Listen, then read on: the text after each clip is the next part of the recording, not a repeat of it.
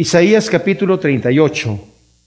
Aquí en este paréntesis histórico que hemos estado viendo de Isaías, como vimos empezó desde el capítulo 36, 37 y ahora estamos 38 y 39 y terminamos en este paréntesis histórico que mencionamos, eh, algunos eruditos bíblicos piensan que está como injertado por alguien ahí, porque como dentro de las profecías de repente nos habla historia, Isaías, pero vemos que la historia simple y sencillamente es el cumplimiento de las profecías que se han dicho. La mayoría de las profecías que Isaías da acerca de lo que sucede con Israel está en esta época, justamente cuando Asiria está invadiendo eh, Jerusalén. Muchas de las profecías están la mayoría de las profecías de Isaías en relación a Israel, como dije yo, al tiempo terrenal, porque tenemos profecías que están hablando acerca del futuro, del reinado en el reino milenial y también en el reino después en el nuevo cielo y en la nueva tierra. Y también vienen juicios de Dios sobre Israel y sobre Judá. Eh, los de Israel suceden en esta misma época, justamente. Durante el reinado de Ezequías fue cuando Asiria llegó e invadió a Israel, el reinado del norte. Judá van a ser varios años después. De hecho, aquí mismo el Señor va a profetizar a través de Isaías nuevamente la deportación hacia Babilonia por medio de pues, Nabucodonosor, ¿verdad? Entonces, ya vimos en la parte anterior, los otros dos capítulos, eh, en esta parte histórica tremenda, vemos cómo el Señor, la mano de Dios operando de una manera tremenda. Vemos a, Ezequías, el hijo del rey eh, Acaz, que Acaz fue un rey verdaderamente perverso. Venía de un legado de reyes que estaban haciendo la voluntad de Dios. Usías, el abuelo, hizo grandes reformas en, la adoración de, Dios en, Judá, ¿verdad? Y Jotam, su hijo, que continuó, pues quedó reinando con su padre después que su padre se enfermó de lepra. Trece años y después él reinó un año más y se murió. Pero su hijo fue tremendamente malvado, cerró el templo del Señor, mandó a poner ídolos por todos lados y el templo lo llenó de inmundicias y de cosas así. Puso ídolos allí dentro también, otros altares y otras cosas ahí tremenda y al final terminó cerrándolo por completo. Ezequías empieza a reinar a los 25 años y empieza a hacer grandes reformas en cuanto a la adoración de Yahvé o de Jehová en Judá. Y como hemos visto, cuando ya la nación se corrompe, aunque el rey eh, entre como un rey justo, no, pensemos que inmediatamente toda la nación, ah, qué bonito, ahora todos vamos a adorar al Señor. Y luego llega un rey malvado, ahora todos vamos a adorar ídolos. Y luego otra vez. No es tan fácil. El rey se, eh, convierte al Señor, obviamente por la influencia de Isaías. Isaías era parte de la familia, en cierta manera, ¿verdad? Entonces, él estaba influenciando, Acaz no quiso escuchar nada de él, y él, como vimos ya, profetiza desde Usías, Jotam, Acaz, Ezequías, y se piensa que durante el reinado de el hijo de Ezequías, Manasés, es cuando muere, se cree asesinado por el mismo Manasés, ¿verdad? El hijo de Ezequías. Vimos cómo Asiria quebrantando el pacto que había hecho con Ezequías, porque Ezequías, después de que el Señor lo empezó a prosperar inmediatamente, que empezó a hacer reformas, el Señor lo empezó a prosperar tanto, que le dijo a Siria, su padre Acaz había quedado como vasallo hacia Siria, o sea, le tenía que pagar tributo. Y Ezequiel dejó de pagar tributo. Entonces los asirios llegaron y empezaron a invadir las ciudades principales de Judá, y Ezequías dijo, perdón, me equivoqué, he pecado, eh, dime, cuánto te debo, te voy a dar todo el dinero que tú me digas. Y le impuso un tributo, un dinero, y eso supuestamente era lo normal, era un trato, era un, un, tratado de guerra que ya estaba hecho, un pacto. Y en Isaías, eh, Ezequías, perdón, entrega todo ese dinero, pero Asiria no se queda conforme viene y invade a, Judá, a Jerusalén, que era lo que quedaba, porque las otras ciudades ya las habían arrasado. Era un remanente lo que quedaba ahí, con insultos, con blasfemias, con arrogancia, prepotencia, y sobre todo, como vimos en una de las profecías anteriores de Isaías que dijo, oh traidor, vas a ser traicionado, el que arrasaba va a ser arrasado. Y él quebrantó el pacto. Ezequías llega el momento donde no tiene salida. Entregó todo ese dinero y, y, están rodeando ya la ciudad allí. Pero el Señor le dijo, no tengas pendiente porque yo voy a obrar. Si Ezequías hubiese orado al principio, no hubiera perdido tanto como perdió, pero después el Señor lo bendijo abundantemente. Y vamos a ver que esto sucede aquí. Ahora, en el capítulo 38 de Ezequías, vamos a ver que Ezequías cae en una enfermedad. Ahora, debo decir esto, mis amados, algunos intérpretes aseguran que los eventos de los capítulos 38 y 39 preceden la invasión de Asiria, o sea que son antes de la invasión de Asiria. Y eso lo toman porque en el, el versículo 6 aquí, del capítulo 38, dice, además te libraré de la mano del rey de Asiria, a ti y a esta ciudad, la cual ampararé. Y vemos que en el versículo 36 del capítulo anterior, cuando estaban los asirios allí rodeando, dice que salió el ángel de Yahvé y mató a 185 mil hombres en el campamento de los asirios, y a la hora de levantarse por la mañana, he aquí todos eran cadáveres. Entonces Senaquerib, rey de Asiria, levantó el campamento y se volvió a Nínive y se quedó allí algún tiempo, unos años. Y sucedió que después, mientras estaba postrado en el templo de su dios Nisroch, sus hijos Adramelech y Sarecer lo asesinaron a espada y huyeron a la tierra de Ararat, y en lugar suyo reinó su hijo Esar Adón.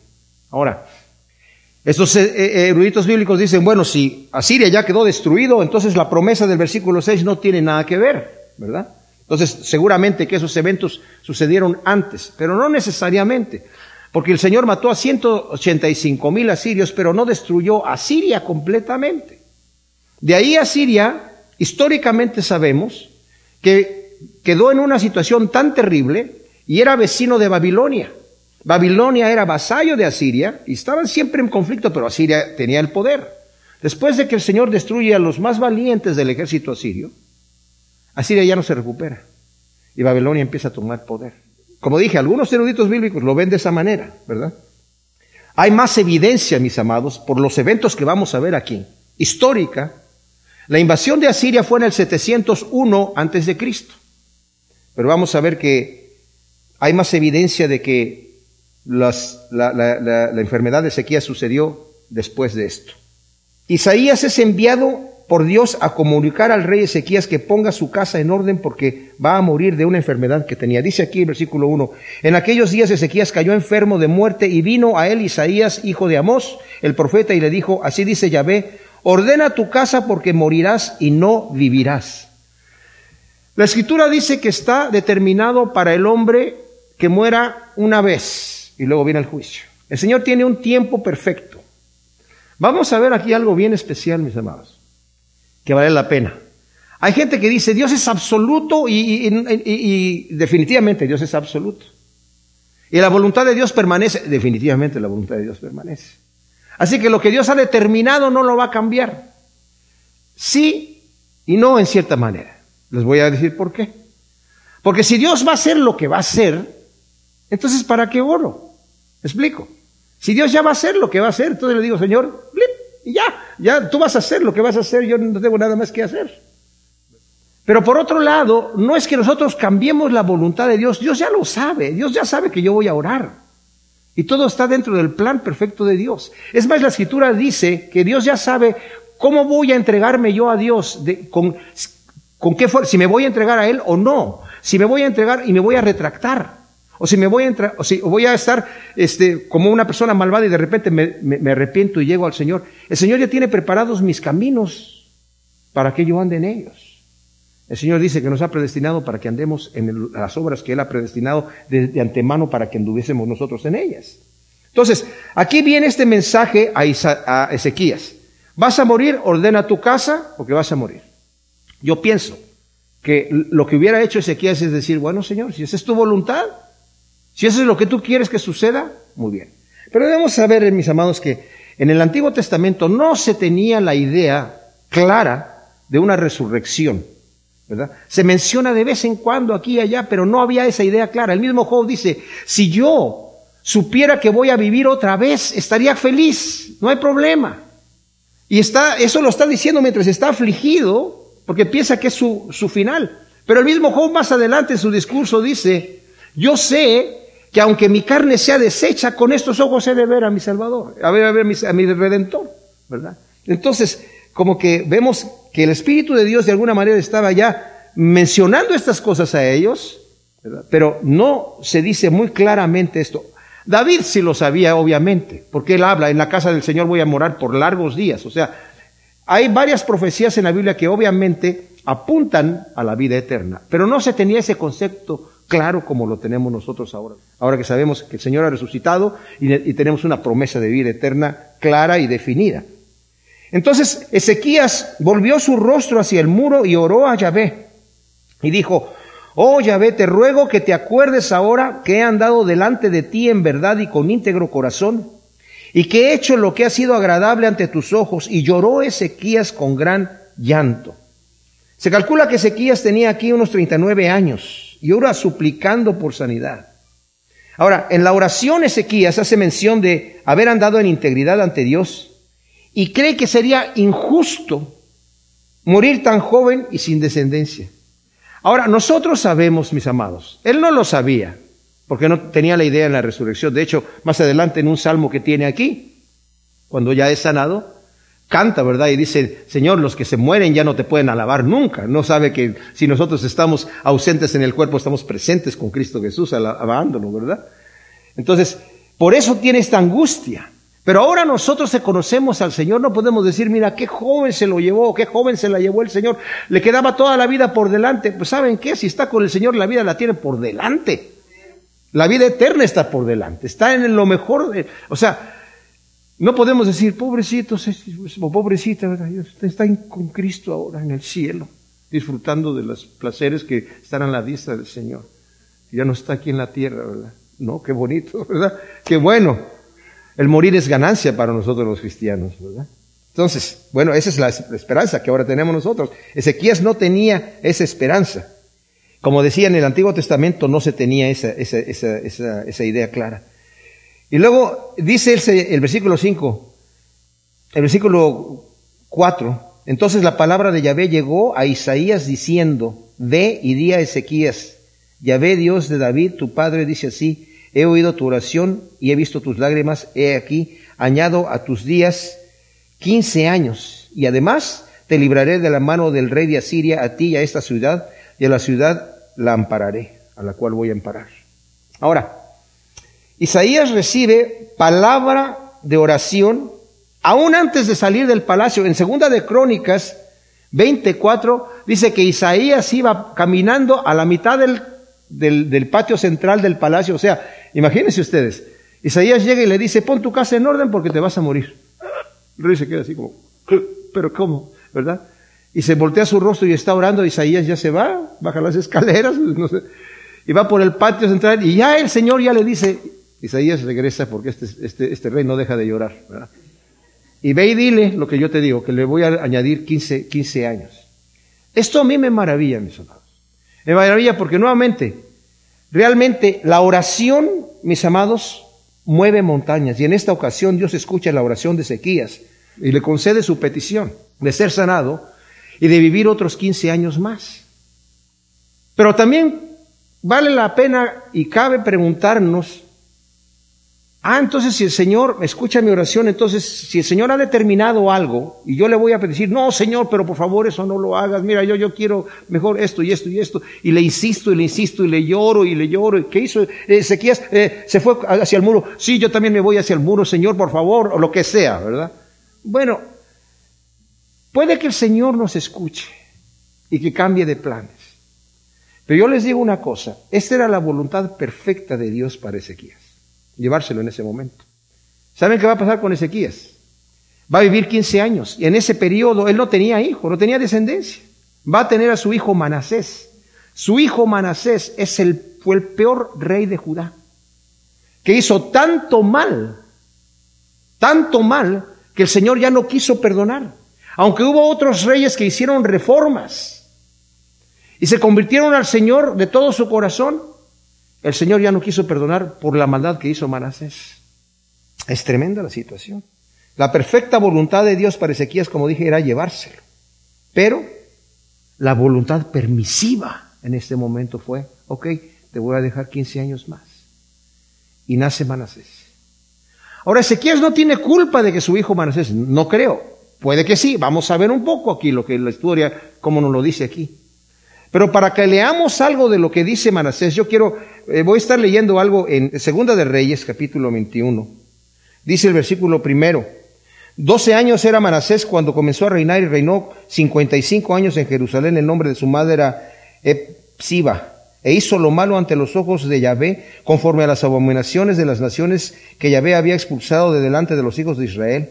Pues volvió a edificar los lugares altos que su padre Ezequías había destruido, y erigió altares a Baal e hizo una acera, tal como había hecho Acab, rey de Israel, y se postró ante todo el ejército de los cielos y lo sirvió. La acera era un, era un árbol, era un tributo, una, una, una de adoración perversa, era una cosa abominable.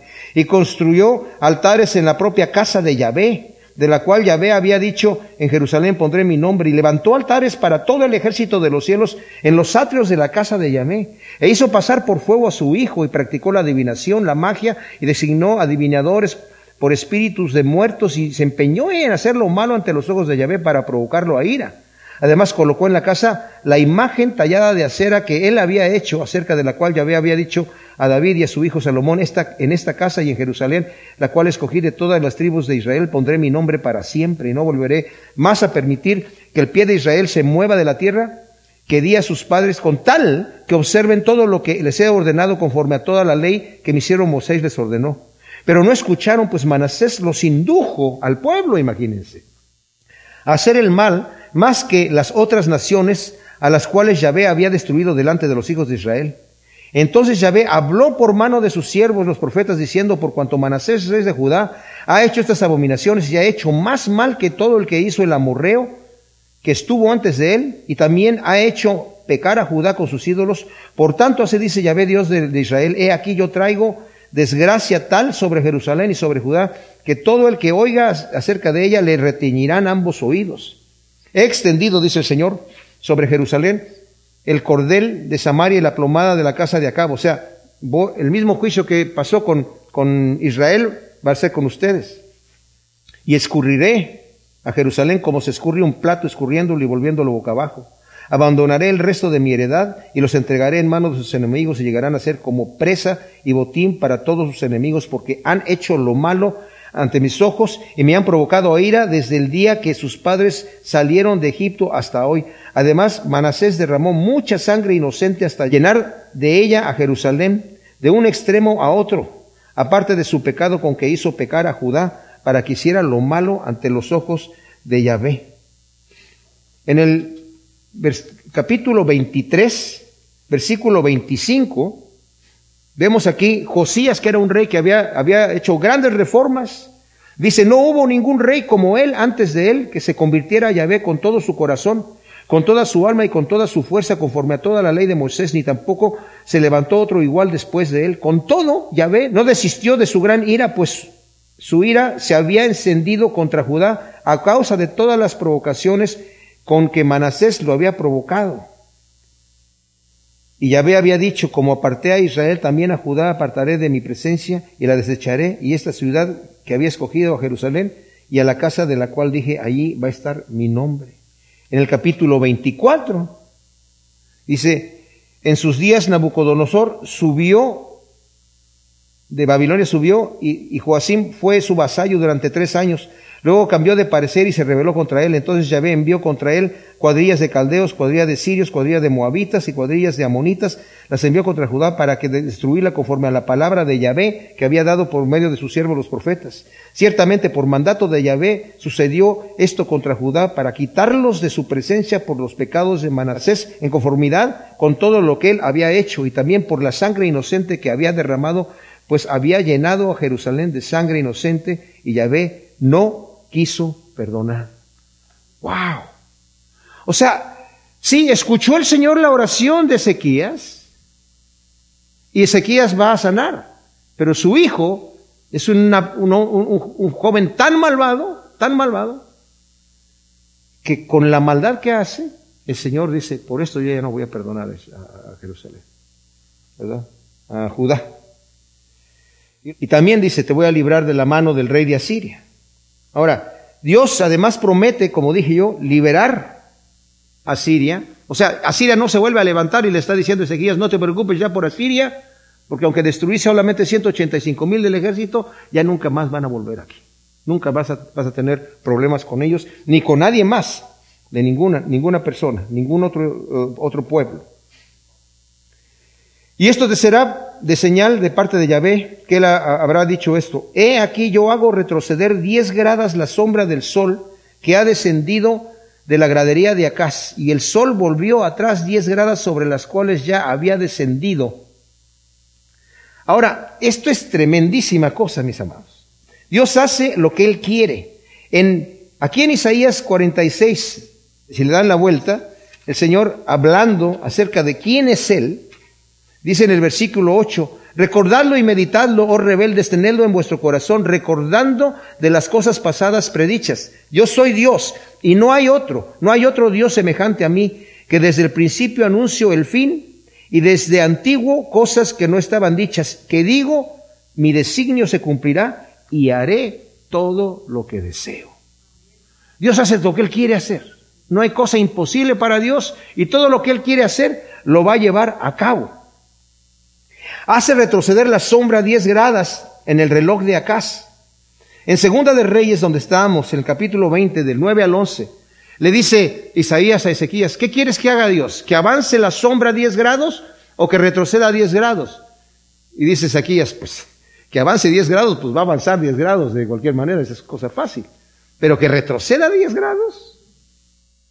Ahora, mucha gente tiene problema con estas cosas, ¿verdad? Porque dice, ¿cómo es posible? O sea, se imaginan ustedes, si la Tierra está girando a una velocidad como casi de mil millas por hora, si nosotros, si de repente se para la Tierra y se regresa otras mil millas por hora para atrás, salimos disparados en el, al espacio. ¿verdad? Pero nuestro Dios es un Dios poderoso, mis amados. Si es capaz de parar la tierra y darle la rotación para el otro lado, es capaz de parar todas las fuerzas y volverlas a dar. Si es capaz de calmar a los vientos y con la pura palabra, si imagínase cuando estaba Lázaro, ya cuatro días de muerto, pues ya estaba deshecho. Pero el Señor nada más le dice, sal Lázaro, inmediatamente el Señor, ¿verdad? Que con su palabra hizo el universo, ¿cómo no va a poder hacer estas cosas? Y vamos a ver que este incidente va a llegar a oídos de Babilonia y de, todo el mundo, pero ya en ese momento de Babilonia para decir, wow, ¿qué ha pasado? Porque esto sucedió en todo el mundo. Y hay evidencia histórica de esto en otros eh, relatos históricos de otras partes del mundo, mis amados, de que el sol de repente empezó a dar la vuelta para otro lado y, volvió a regresar para el otro lado. ¿Y qué pasó? Ahora, lo que la gente entendía es que simplemente el sol caminó para el otro lado, no entendiendo que la tierra fue la que fue, detenida. En el versículo 9 del capítulo 38 de Isaías vemos que Ezequías en este momento, una vez que ha sido sanado por el Señor, sanado de una manera tremenda, no solamente porque, o sea, la manera además en la que eh, es sanado es porque le ponen una masa de higos triturada, nos dice el versículo 21, ¿verdad? Y el Señor vemos que también utiliza, de cierta manera, a veces la medicina para eso, Cuando, lo veremos cuando lleguemos allí. El detalle ahora es que el Señor le dio una señal, y la señal es retroceder la sombra a 10 grados. Este fue un evento que, como dije, impactó a todo el mundo, impactó a todo el mundo. Y bueno, ahora Ezequías, el rey de Judá, eh, nos dice el versículo 9, cuando enfermó y fue sanado de su enfermedad, dijo lo siguiente, y esto es, este es un salmo, este es un canto de Ezequías, en donde dice, yo me dije, en lo mejor de mis días entraré por las puertas del Seol, o sea, de la tumba, privado soy del resto de mis años. Dije, no veré allá a, a Jehová, en la tierra de los vivientes. No veré más a hombre alguno cuando esté con los moradores del lugar de donde todo ha cesado. Mi morada es levantada y enrollada como tienda de pastores. Como tejedor devanaba yo mi vida, pero hoy me cortan la trama. De día a la noche acabas conmigo. Te tuve cual león ante mí y yo pensaba me romperá todos los huesos. Del día a la noche tú acabas conmigo. Cual grulla o golondrina piaba yo, gemía como paloma.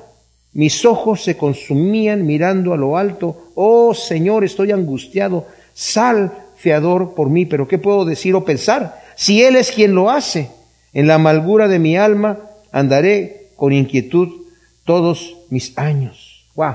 Entonces vemos aquí en este salmo la agonía de la muerte que llega a la desesperación por falta del conocimiento de la gloria celestial. Para Ezequías todo lo que él tenía era aquí en la tierra. Es admirable, ¿verdad? Que una persona estuviese sirviendo al Señor sin la esperanza de vida eterna. Es admirable. Solamente por el beneficio que va a adquirir aquí en la tierra.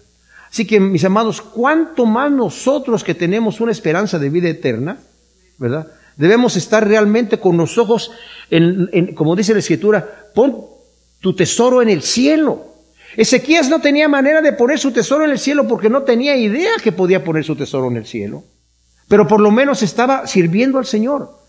Si acaso tan solo para sacar el provecho que, que, tenemos de servir a Dios aquí. Hay una paz interna que viene cuando hacemos la paz con Dios que es impagable.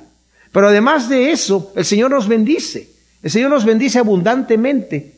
Porque el fruto del Espíritu es amor, es gozo, no felicidad. La felicidad es pasajera. El gozo, aunque haya tribulación, permanece. Paz, paciencia, benignidad, bondad, fe, mansedumbre, dominio propio. O sea, son cosas que nosotros queremos.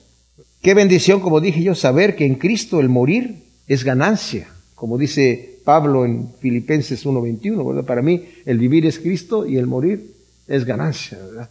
Ahora, en el versículo 16 ya empieza a alabar aquí, eh, en este salmo que escribe Ezequías, ¿verdad? Y dice, los que Adonai protege viven y entre ellos vivirá mi espíritu. Me ha sanado y hecho revivir. He aquí mi amargura se volvió paz cuando detuviste mi alma de la fosa de la nada y en tu espalda cargaste todos mis pecados. ¡Wow! ¡Qué tremenda cosa! Algunas de sus tradiciones no lo dice así, pero literalmente dice así. No es que echaste mis pecados tras de tu espalda, sino te los echaste en la espalda.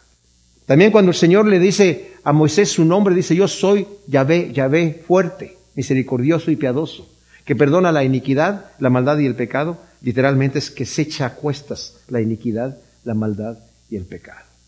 O sea, desde ahí está ya profetizada la muerte de Cristo, que el Señor va a llevar nuestros pecados con Él. Entonces, me ha sanado, dice aquí. El Seol no te exaltará, ni la muerte te alabará, ni esperarán en tu fidelidad los que bajan al sepulcro. Aquí está equivocado Ezequías, porque cree, los que se murieron ya nadie te pueden alabar, los que ya se fueron a la tumba ya no van a exaltarte, porque como dije, él no tenía la esperanza de la vida eterna. Solo el que vive, el que vive, ese te alaba como yo te alabo hoy. El Padre enseñará a sus hijos tu fidelidad. Yahvé fue presto a salvarme, entonaremos cánticos con instrumentos de cuerda todos los días de nuestra vida en la casa de Yahvé. Ahora, por falta de conocimiento, como dije, Ezequías estaba muy atribulado pensando que la muerte es el fin de su existencia. Ezequías espera poder instruir a su futuro hijo, nos dice el versículo 19, la segunda parte. El padre enseñará a sus hijos tu fidelidad. Él espera instruir a su hijo, ¿verdad? En los caminos del Señor. Desafortunadamente, su hijo no atendió la instrucción. Matthew Henry dice esto, pongan atención mis amados. Los padres pueden dar a los hijos buenas cosas, buenos ejemplos, buenas instrucciones, buenos libros, pero no pueden darles gracia. Nosotros podemos hacer lo mejor para instruir a nuestros hijos y dejarlo allí, pero nuestros hijos tienen libre albedrío. Ellos van a saber si lo toman o lo dejan. En el caso de Ezequías, hubo ciertas situaciones que pudieron de alguna manera, gatillar la rebelión de su hijo Manasés. Una de ellas es que Manasés era muy joven. Cuando empezó a reinar tenía 12 años. O sea, su padre murió y él tenía 12 años. No tuvo tiempo suficiente Ezequías para enseñarlo algo, pero no suficiente para como arraigarlo. Pero Ezequías no estuvo tan bien, así digamos, sin pecado. Ahorita vamos a ver el detalle que es lo que vale la pena que estemos analizando también. Versículo 21 dice, porque Isaías había dicho, tomado una masa de higos triturada y aplicada sobre la úlcera y sanará. El Señor en este caso sana a Isaías de manera natural con una masa de higos. Dios no siempre opera en manera sobrenatural y milagrosa. A veces utiliza, eh, como en este caso, ¿verdad? Los médicos. Pero debemos de buscar la dirección. Porque tenemos que en el caso de Asa, rey de Judá, que em, hizo varias reformas y todo esto, y, más o menos siguió los consejos del profeta cuando luchó con un ejército de un millón de personas de etíopes. Y el Señor le dijo, no te preocupes, yo te voy a dar la victoria. Y ganó. Pero después, en vez de confiar en otra guerra inferior, se apoyó en Siria. Y llegó el profeta y le dijo, ¿que no era el otro ejército más numeroso? Dice, ahora, por cuanto hiciste eso, Siria va a ser tu enemigo. Y se enojó el rey y puso al profeta en la cárcel. Y el rato empezó a oprimir a varias de las personas que estaban allí, en el reinado. Y al final enfermó de los pies. Y la escritura nos dice, en segunda de Crónicas 16, del 12 al 13, que enfermó de los pies y no buscó a Dios sino a los médicos y murió. No que sea pecado buscar a los médicos, pero en este caso no buscó a Dios. Ahora, en el caso de Ezequías, el Señor instruye a Isaías que utilice la medicina, una masa de higos, porque le dice, en tres días vas a subir a la casa a adorar a Dios. En segunda de Reyes 20, del 5 al 11, le dice, le puso esa masa de higos y le dijo, en tres días vas a subir a la casa de Dios a adorar. ¿Qué quiere decir? En esos tres días la infección que tienes, que es mortal, se te va a quitar ya vas a poder subir a la casa de Dios. O sea, no que lo sanó el Señor milagrosamente, sí, ¿verdad? Sino en, ese, en esa situación.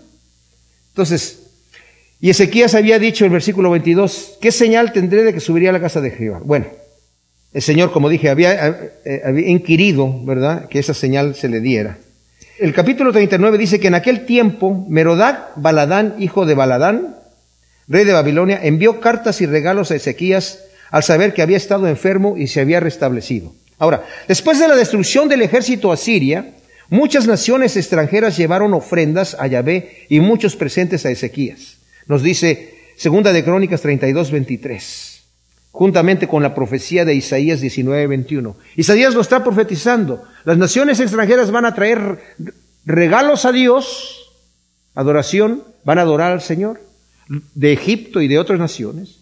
Y cuando el Señor destruye a Siria, muchos de las otras naciones también llegaron a traerle presentes a, Ezequías y a traer ofrendas para el Señor, porque dijeron, si este Dios tremendo, Dios de los, de los, de los israelitas, eh, acabó con Asiria, que era el enemigo de todo el mundo.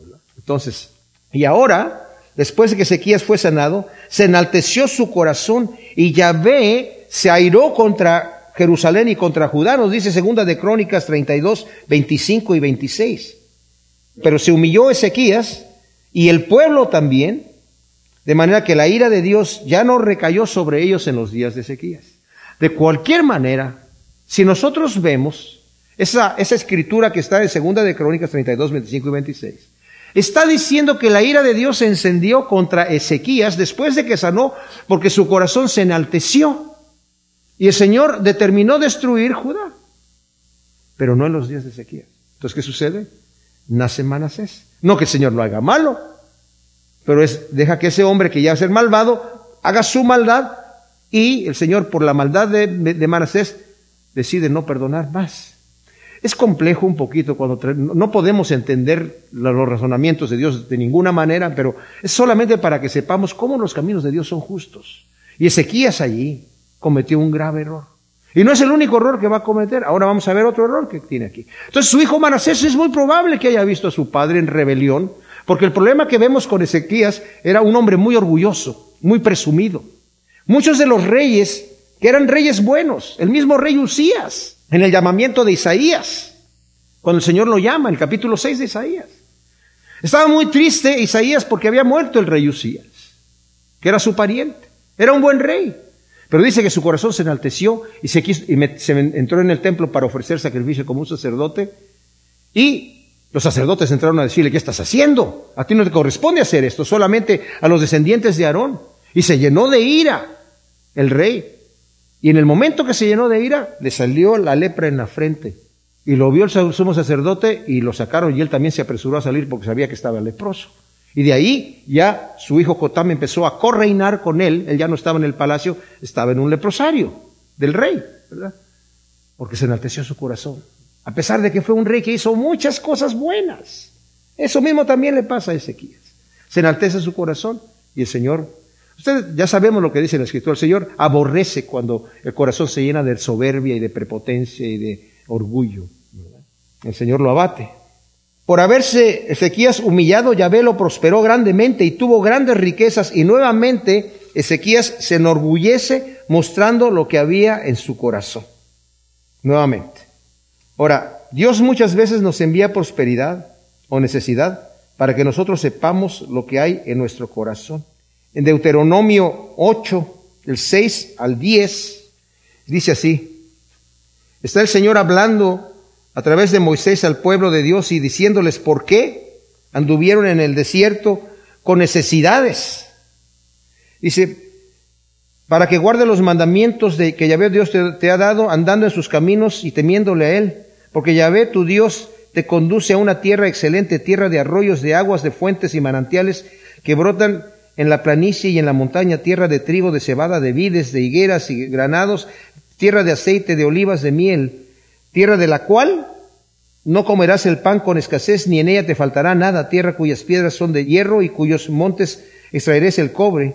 Y siempre que comas y te sacies, bendecirás a Yahvé tu Dios por la buena tierra que el Señor te, te, ha dado. Cuídate, no sea que te olvides de Yahvé tu Dios y dejes de observar los mandamientos, sus decretos y sus estatutos que yo te ordeno hoy, no sea que cuando hayas comido y estés harto y hayas edificado hermosas casas y las habites, que te vayas a rebelar contra el Señor, ¿verdad? En versículo 14, tu corazón se enaltezca y te olvides de Yahvé tu Dios, que te sacó de la tierra de Egipto, de la casa de esclavitud. Pero el Señor también le dice a, a Israel, yo te tuve en el desierto con escasez de agua, con escasez de pan, pero te di agua de la roca y te di maná del cielo, para que sepas que no solamente de pan vivirá el hombre, pero te lo hice para probar tu corazón, para ver qué había en tu corazón. A veces el Señor nos da abundancia, a veces nos da escasez. En este caso el Señor dice al, pueblo de Israel, yo te voy a introducir a una tierra que va a ser abundante.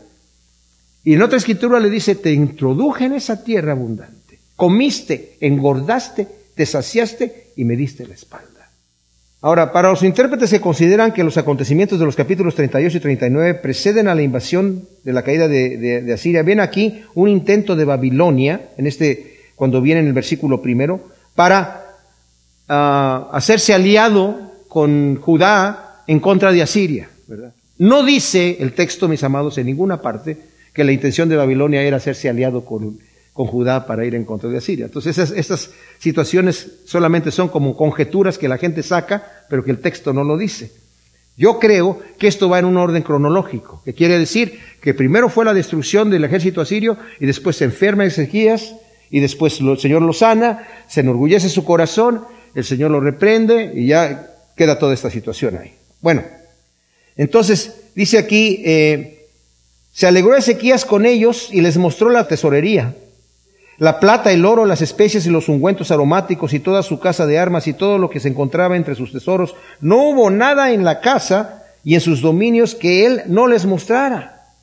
Ahora, los embajadores del parte del rey de Babilonia con los eh, obsequios para Ezequías según nos dice Segunda de Crónicas 32, 31, fueron enviados a investigar el prodigio que había sucedido. No tanto era para, ay, para felicitar a Ezequías porque ahora ya está sano. Pues imagínense, ¿qué rey va a enviar desde Babilonia para, para, con Judá a decirle al rey que bueno que ya te sanaste? Era para investigar el prodigio, porque los caldeos, que son los de Babilonia, adoraban al sol. Entonces están diciendo, bueno, este Dios de los hebreos tiene poder sobre el sol, sobre nuestro Dios, para moverlo de aquí para allá, para hacer lo que quiere. Entonces, eh, para investigar qué fue lo que sucedió. ¿Y qué es lo que hace Ezequías? En vez de darle la gloria a Dios, mis amados, en vez de decir es que el Señor es maravilloso, es el creador del cielo y de la tierra, en vez de tomar la oportunidad de darle la gloria a Dios, empieza a presumir todo lo que tiene y le empieza a enseñar, porque la escritura dice, ¿verdad? Que fue realmente eh, bendecido. Eh, en Segunda de Crónicas nos lo dice y en Reyes también, que fue prosperado abundantemente. Y tuvo haciendas y tuvo incluso ciudades para él, porque tenía tantas posesiones y tantas riquezas que tuvo ciudades propias de él, aparte de que era el rey. Entonces dice que les mostró todas sus riquezas a estos hombres. En vez de darle la gloria a Dios, empieza a presumir todo lo que tiene. Entonces, ¿qué es lo que sucede? Ezequías manifiesta lo que hay en su corazón. Un orgullo desmedido y muestra todo esto. Más adelante vemos que incluso Nabucodonosor, por la misma arrogancia, es castigado en el capítulo 4 de Daniel.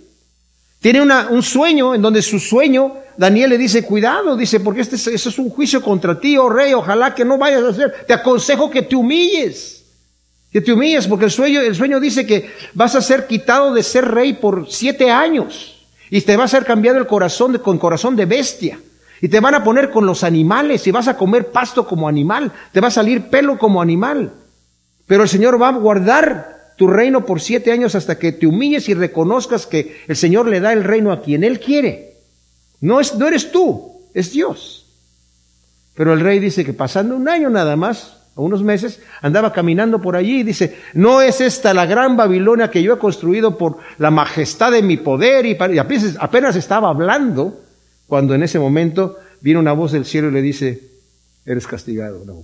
Y se, le cambió el corazón y lo echaron afuera. Dice, el rocío lo bañaba y comía pasto como buey. Y al cabo de esos siete años le fue vuelta otra vez su, conciencia y empezó a adorar a Dios y a darle gracias y a, a, hacer que la gente adorara a Dios, a reconocer. Es el mismo problema que tiene Ezequías aquí. Entonces, notemos, sí, dice el versículo, la segunda parte del versículo 19 del capítulo anterior, el Padre enseñará a sus hijos tu fidelidad. Pero notemos el problema que tuvo Ezequías. Un problema de orgullo desmedido dos veces. Se, se enalteció su corazón y la ira de Dios vino sobre él. Y otra vez después se vuelve a enaltecer su corazón con esta situación. Entonces el profeta Isaías le dice a Ezequías y le preguntó, ¿qué ha dicho esta gente? ¿De dónde vienen a visitarte? Ezequías respondió, de una tierra lejana. Han venido a visitarme, de Babilonia. Le preguntó Isaías también, ¿qué han visto en tu casa? Y Ezequías dijo, han visto todo cuanto hay en mi casa y no hay nada entre mis tesoros que no les haya mostrado. Bueno, por lo menos es honesto, ¿verdad?